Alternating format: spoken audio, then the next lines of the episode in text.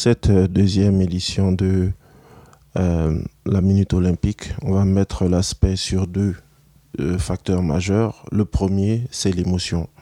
On sait que les Jeux Olympiques, c'est le rassemblement d'athlètes de, des pays du monde entier, mais aussi de nations ou de rassemblements d'athlètes dont on n'avait jamais entendu parler. Il y a eu bien sûr la surprise le champion du monde du 100 mètres, Lamont Jacobs, un Italien né au Texas.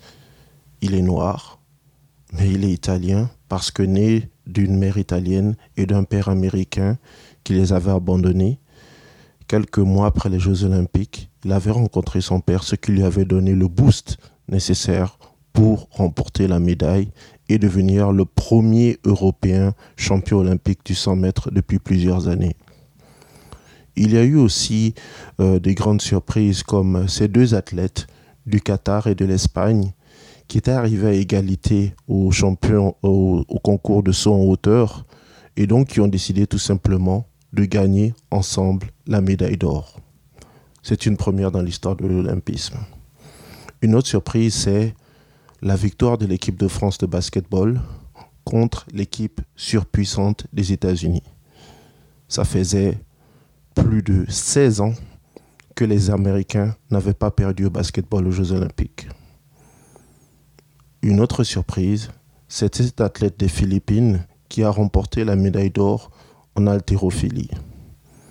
Ça, c'était pour la séquence émotion. Maintenant, l'autre facteur, c'était les dames. Pourquoi les dames? Parce que chez nous, au Canada, quasiment 99% des médailles ont été remportées uniquement par des femmes. La seule exception étant, au moment où on enregistre, le 100 mètres avec l'athlète torontois. Le reste des médailles ont été remportées par les dames. L'athlète torontois, c'est André de Grasse. Chez les dames encore, le triplé jamaïcain au 100 mètres. Chez les dames encore au niveau canadien, Peigno Lexiac, plusieurs médailles en natation. Elle est devenue d'ailleurs la plus grande athlète titrée de l'histoire de l'Olympisme canadien. Et enfin et surtout, Maud Charon, athlète de la région de Rimouski, qui est devenue championne olympique d'haltérophilie. Au niveau des femmes aussi, il y a eu euh, les performances très habituelles des athlètes comme euh, Cathy Ledecky des États-Unis, Suni Sali des États-Unis et bien d'autres.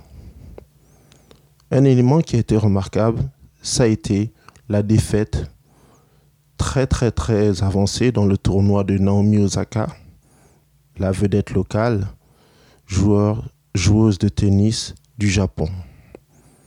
Et en fait, on parlait d'émotion et on parlait de dames aussi. Tous ces deux facteurs ont été réunis en une seule personne. On parle de Simon Biles, l'une des plus grandes, sinon la plus grande gymnaste de tous les temps. Américaine, femme, mais qui au début de la compétition avait ressenti une certaine, euh, un certain besoin de se retrouver mentalement et cela l'a fait abandonner plusieurs concours depuis le début des Jeux olympiques. Beaucoup de personnes l'ont critiqué chez elle, mais la majorité des réactions a été positive pour la supporter pendant cette épreuve. Et ça a relancé le débat sur l'importance de la stabilité mentale et émotionnelle chez les athlètes. On en saura sans doute un petit peu plus d'ici la fin de ces Jeux. Mais jusque-là, les jeux demeurent brillants, il y a beaucoup d'émotions et surtout, il y a de belles performances chez nous, les Canadiens. On se retrouve la semaine prochaine pour la conclusion de cette chronique sur la Minute Olympique avec Cédric Ringon sur Choc FM.